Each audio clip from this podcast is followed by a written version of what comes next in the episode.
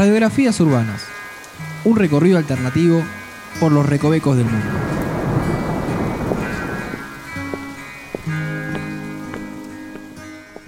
Bienvenidos a un nuevo episodio de Radiografías Urbanas. Mi nombre es Noelia y estoy aquí, como siempre, acompañada por Andrés. Hola Noelia, hola a todos los oyentes que están del otro lado escuchando este podcast en el cual nos estamos dedicando a recorrer la ciudad de Buenos Aires y algún que otro lugar cuando nos tomamos un descanso. Bueno, cuando tenemos ganas de despejar el cerebro. Bueno, este episodio es el número 23.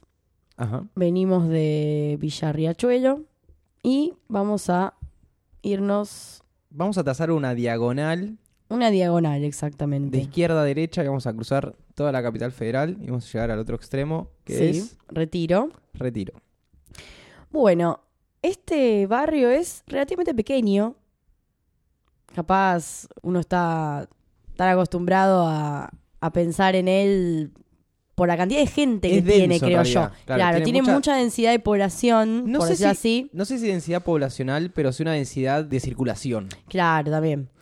Sí, igual tiene una especie de polarización, se podría Ajá. decir, porque tiene, por un lado, viviendas carísimas y vive mucha gente de dinero, y por otro lado tiene la Villa Emergencia 31. Sí. Eso hace que convivan espectros distintos de, de Convivan, personas. Además, comillas.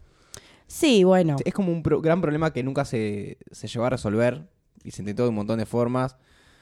Y siempre hay como una vinculación política muy fuerte de conviene o no conviene que esté ese, ese lugar ahí, porque es muy complejo. Ahora eh, hay un plan de No, urbanización. que hubo censos, todo, pero después eh, que son planos que quedan en la nada de golpe. Cuando censás está buenísimo, porque sabes realmente qué población hay y podés llegar a ur- urbanizar, pero Claro, lo que pasa es que sí, es un tema también muy sensible, porque en caso de que se urbanice, por ejemplo, hay cosas o hay sectores en los cuales vez hay que trasladar gente y gente que Claro. no se quiere trasladar de ahí porque vivía hace mucho tiempo. Entonces siempre es como un tema que puede ser que arranca y después se frena, porque, eh, bueno, por eso es complicado. Al mismo tiempo, justo está en la Comuna 1, sí. que esto lo quiero mencionar más que nada porque la Comuna 1 es la más desigual de todas las comunas.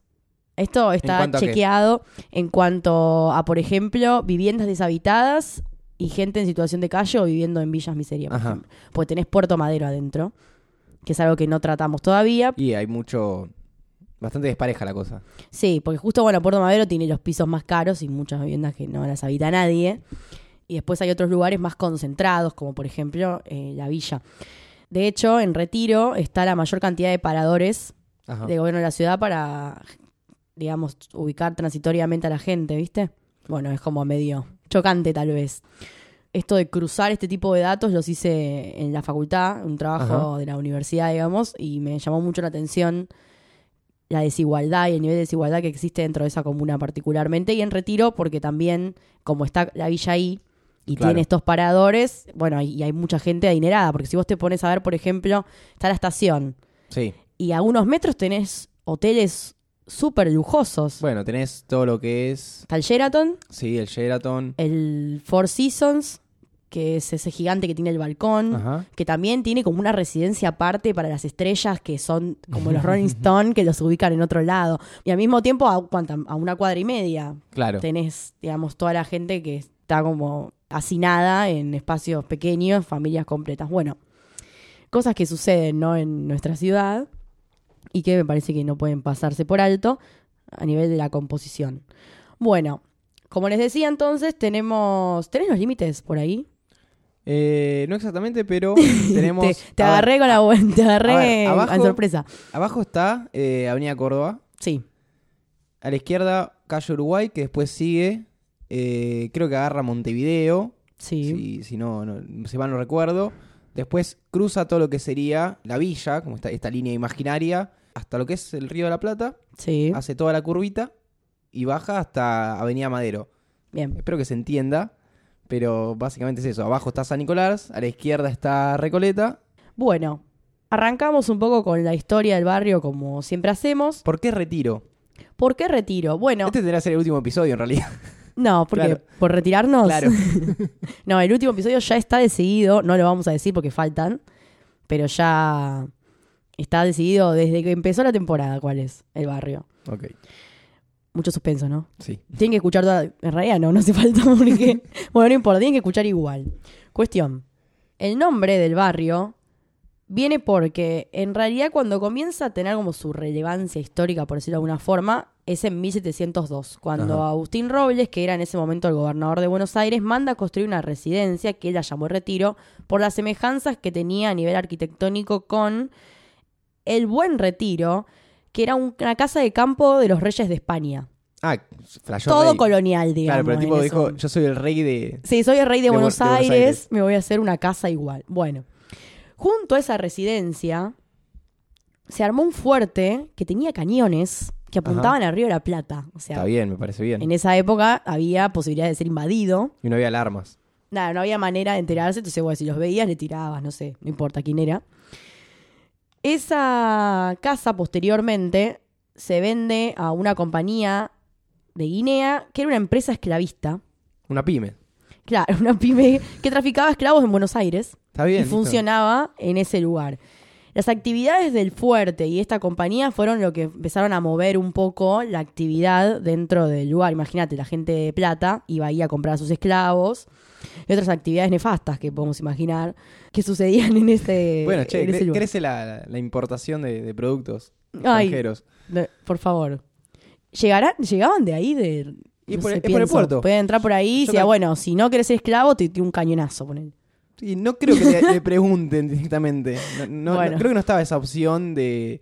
eh, no había un contrato de por medio. Claro, sí, no, no. No, había empleado-empleador, no existía. Claro. Ya para el año 1800 construye una plaza de toros Ajá. en donde está mm, la plaza General San Martín, Sí.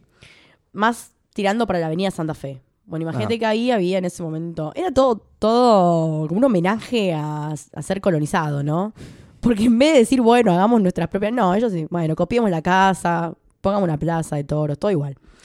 Pero en realidad el impulso final y la consolidación, por decirlo de alguna forma, fue cuando en 1871 se desata la fiebre amarilla, Ajá. que la hemos mencionado tanto en el episodio de La Boca como en el episodio de Chacarita. Sí. Bueno, ¿qué hace esto? Que los más pobres se queden en el sur porque no podían acceder a otros terrenos y la gente que tenía mucha plata se mude a zona norte, lo más lejos que se pueda estar de la epidemia. Esto hace que ahí se empiecen a agrupar las familias más adineradas de la ciudad de Buenos Aires. Por eso, bueno, también en este momento hay muchas residencias antiguas que las poseen gente de dinero.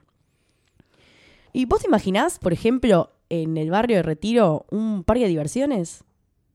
Eh, no, no, no por cómo está ahora el, el retiro, pero calculo que al principio había espacio para hacerlo. Bueno, había mucho espacio y de hecho en donde estaba el Sheraton Ajá. había un parque de diversiones que se llamaba Nuevo Parque Japonés. Ajá. Nuevo porque había existido otro anteriormente que no está en este barrio. Tal vez lo toquemos en ese, pero bueno, ya que estamos mencionándolo acá. Porque el nuevo parque japonés fue una versión de este anterior mejorado, Claro. por decirlo de alguna manera. Y ocupaba todos los terrenos de los depósitos ferroviarios de ahí de Catalina Norte. La entrada al parque estaba sobre San Martín, Sí. justo enfrente de la plaza, y las instalaciones llegaban hasta Charcas, que bueno, es como Marcelo Te Alvear ahora en realidad. Claro. O sea, era bastante grande. Y era como una feria de atracciones con algunos juegos en realidad. O sea, parque de diversiones. Bueno, lo es. Sí, pero bueno, tenía como unos juegos que los traían de otros países, ¿viste? Cuando- como ahora con los trenes, que nos mandan los trenes viejos de otros países, porque Claro. cuando ya tienen unos modelos nuevos, bueno, era medio así.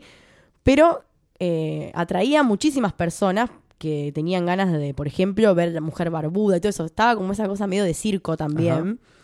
Eh, me hubiese gustado mucho presenciar uno de Creo esos que estaba el, Hay fotos, si, las, si quieren googlearlo, hay fotos antiguas, hermosas sobre la montaña rusa, por ejemplo, el sí, tren fantasma. Creo que estaba el, el hombre más, más chico del mundo y cosas así también. Sí, sí, sí, todos esos personajes estaban para visitarlos. El hombre más alto, el hombre más pequeño, mujer más gorda, hombre más gordo, todo eso. ¿De quién estamos hablando? Aprox. Y esto fue en 1939 cuando se inaugura. Ah, bueno. Sí, porque en realidad el primero, el original, se creó en 1911 y en el 30 se cerró. Claro. Y bueno, después, eh, en, el- en realidad estaba ubicado donde estaba Little Park, el primero. Claro. Después, bueno, el nuevo estuvo en este sector. Hacia el final de la Segunda Guerra Mundial, sin embargo, cambia el nombre por Parque de Diversiones de Retiro. Ajá. Los juegos que mencionábamos, por ejemplo, los traían de Estados Unidos y muchos de ellos están ahora en el Parque de Diversiones de Luján, que no sé si actualmente Bueno, funciona. Sí, el parque de Luján No- funciona. y no sé cuán peligroso será y- si las máquinas son de 1940. Y tengo entendido que también tiene máquinas del, eh, del Idal Park. Bueno, hay como un rejunte ahí medio polémico. Yo no sé si me subiría a uno de esos. Si capaz están muy dejados, viste, me da un poco de miedo. Además también tenía salones de baile, por ejemplo, no sé, que se bailaba flamenco y todo ese tipo de... Lo que estaba de moda. La onda. Lo que estaba de moda y existió hasta 1962. Ah, bastante. Bastante tiempo, sí, sí. De hecho, ¿sabes qué? Estoy.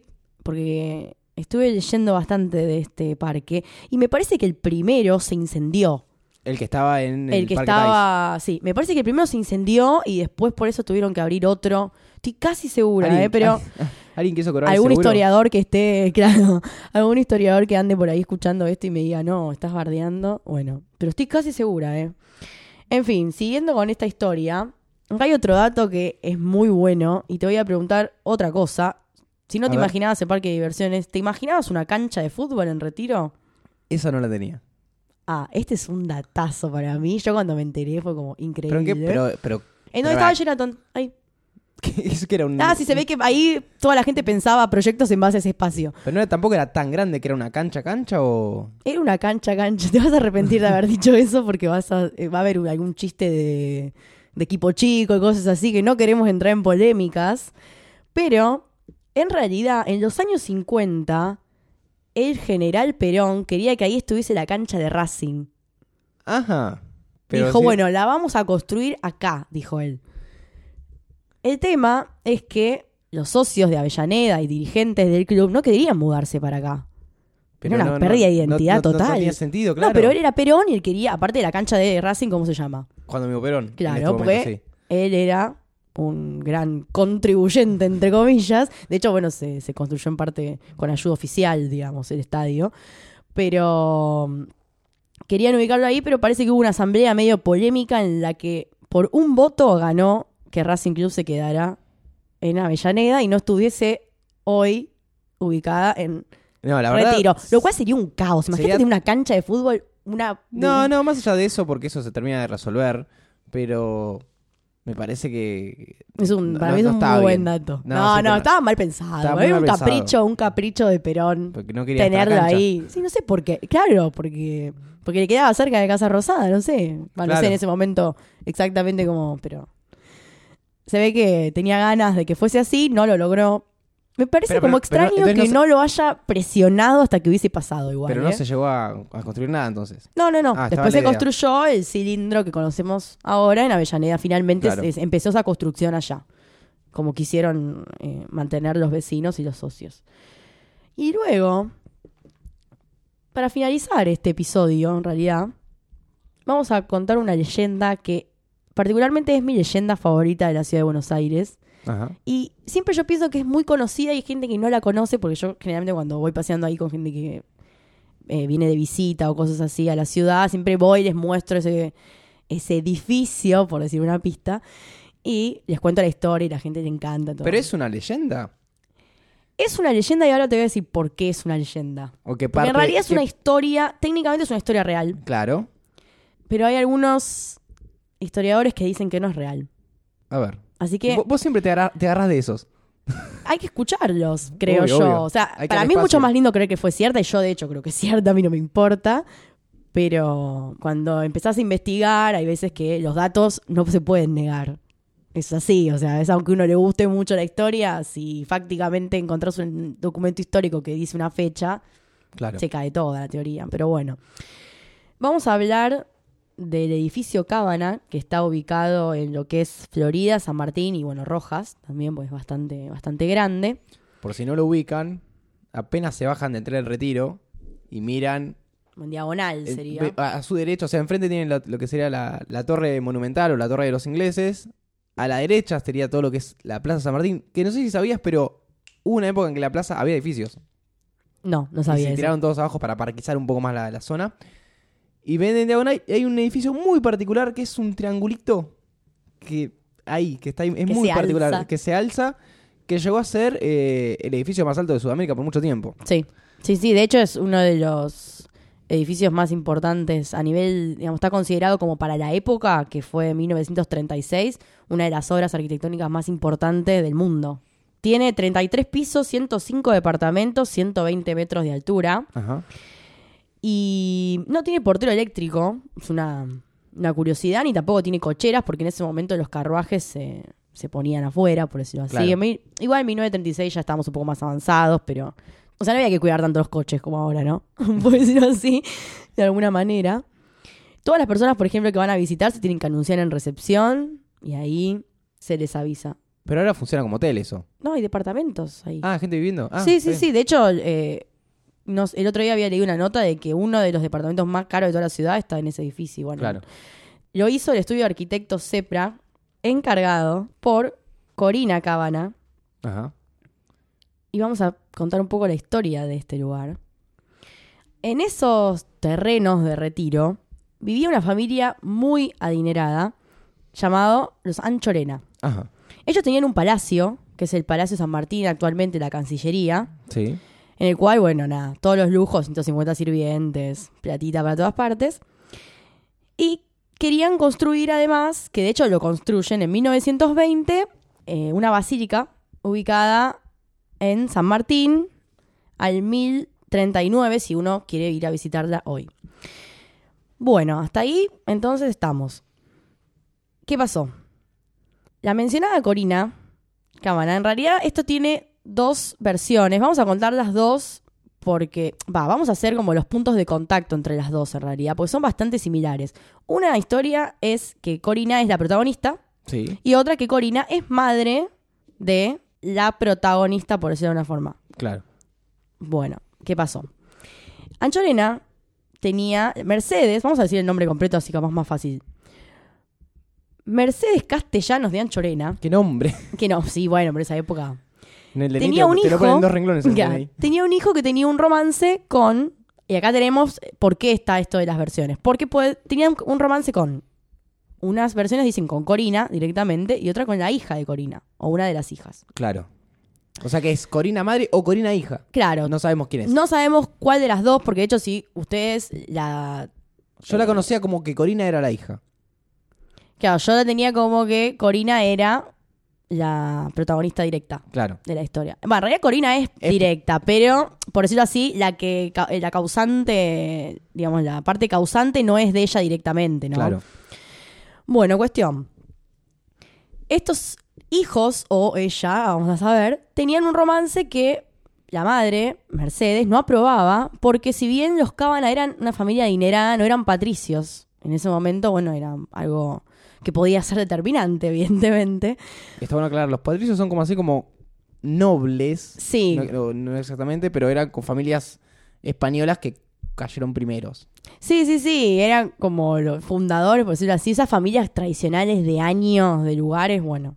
Los Anchorena eran parte de esa casta, por decirlo, bueno, eran como una casta. Los Cabana eran de esa gente que se fue haciendo rica con el tiempo, pero no estaban bien vistos, por una cuestión de poder, me imagino, Claro. por los Anchorena, que hicieron terminar esta relación, de hecho el hijo lo acató, se terminó todo, ¿y qué pasó? Como les comentaba recién, el palacio da perfectamente a la basílica, ¿no? En donde ellos tenían como, o sea, tenían como todo un plan de tener un espacio privado donde, por ejemplo, ahí estuviesen enterrados sus familiares y todo un terreno anchorena, anchorena. ¿Qué pasa? Cuenta la leyenda que cuando la señora Mercedes se va de viaje a Europa, Ajá. posterga los planes de terminar de comprar los lotes que estaban intermediando entre la basílica y su palacio. ¿Y qué hace Corina en venganza? Le compra ese terreno y le levanta el edificio de 33 pisos que le impide la vista perfecta que los Anchorena hubiesen querido tener de ese espacio. Lo que cuentan también es que Corina vendió tres estancias para hacerse de la plata que le faltaba para poder comprar ese lugar. O sea, se Sí, fue sí, con sí, todo. Fue- dijo, fue- listo, Bueno, acá. tardaron eh, 14 meses en hacerlo. Sí, sí, sí, imagínate la plata que puso. que la basílica está enfrente tardaron entre 3 y 4 años. Claro. Y esto es levantar este edificio tan alto en tan poco tiempo, en esa época, Y una encima locura. un edificio que era como una innovador. Claro. Ya, ya mencionamos la importancia, digamos, a nivel que tenía en el mundo, o que tuvo, va, luego de ser construido. Así que le arruinó absolutamente todos los sueños a la señora Mercedes. Y de hecho, bueno, para poder ver la basílica bien, digamos, apreciarla de frente, uno tiene que ir al pasaje Cábana, que justo se, que se llama Corina Claro, Cábana. Que une Florida con San Martín, sería. Claro. Y ahí uno puede ver lo que a la señora Mercedes le hubiese gustado y no pudo. Pero, como mencionábamos antes, si vos me preguntabas, ¿es una leyenda o es una historia? Parece que esta historia que tanto nos gusta a muchas personas es mentira. No es un mito. En realidad, claro, Hay como una desilusión. el, el motor de la construcción del Cábana decís que no es tan así. No es tan así. Y vamos a decir por qué. ¿Por qué sería eso?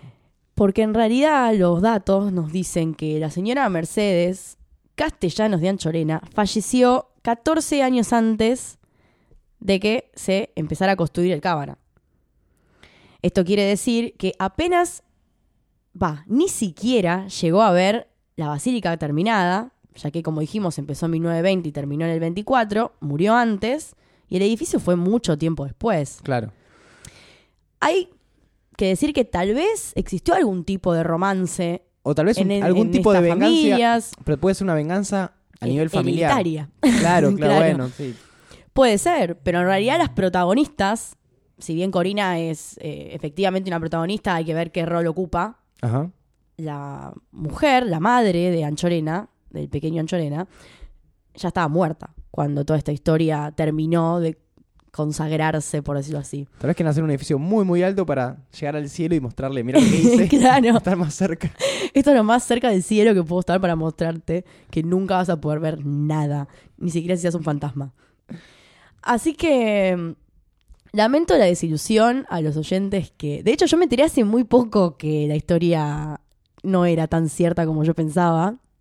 Me gusta mucho, pero bueno, Bueno, a veces pasa. a veces pasa. Sí. Igual la pueden seguir contando. Yo la voy a seguir contando como yo quiera. Sí, tal vez después aparece un documento que, que en realidad Mercedes Castellano de Anchorena murió, no sé. Me súper en encantaría 1940. que alguien haga una investigación seria sobre este tema. Estaría muy bueno. Debe haber descendientes de estas familias, tienen mucha plata. No sé si hay. No sé si, no digo directos, pero digo, o sea, teniendo en cuenta que fue en 1936, eh, Corina Cábana debe tener nietos, o sea, no sé, si tenía hijas que tenían romances Ah, puede ser, puede ser. fugaces con niños, Claro. bueno, con niños no, con adolescentes, no sé qué habrán sido en esa época, supongo yo que herederos debe haber. Sí, sí, debe haber. Bueno, el edificio Cana de alguien debe ser. Claro. O sea, por eso mismo estaría muy bueno si alguien quiere poner plata para hacer un documental. O si quieren darme plata para que yo lo haga, yo lo hago encantada, eh, sería algo lindo. Así que bueno, esto fue todo por el episodio de hoy. Esperamos que bueno lo hayan disfrutado. Para mí, eh, particularmente me sorprende que Retiro tenga como tantos datos random, por decirlo Ah, así. claro. Porque tenemos el tema de la cancha, un parque de diversiones que encima funcionó. O sea, lamento mucho no haberlo podido ver. Y tenemos esta historia también con todos sus condimentos y bueno, sus desilusiones también. Así que esperamos que lo hayan disfrutado. Nos vamos a ir a un barrio muy popular, Sí. luego, muy popular, gitero, vamos a decir así. Popular de, de Gitero pueblo. ahora también, está Claro. como medio, es medio trendy, está medio de moda en este momento. Mucha gente busca ahí mudarse ahí, tiene movida cultural y todo, no adelantamos más. No es Palermo. ya quiero decirles a todos que no es Palermo. Mi guerra personal con Palermo nunca termina. Así que bueno, nos vemos la próxima. Mi nombre es Noelia. Mi nombre es Andrés. Y nos están escuchando en marsataca.com.ar barra radiografías urbanas. Adiós. Chau, chau.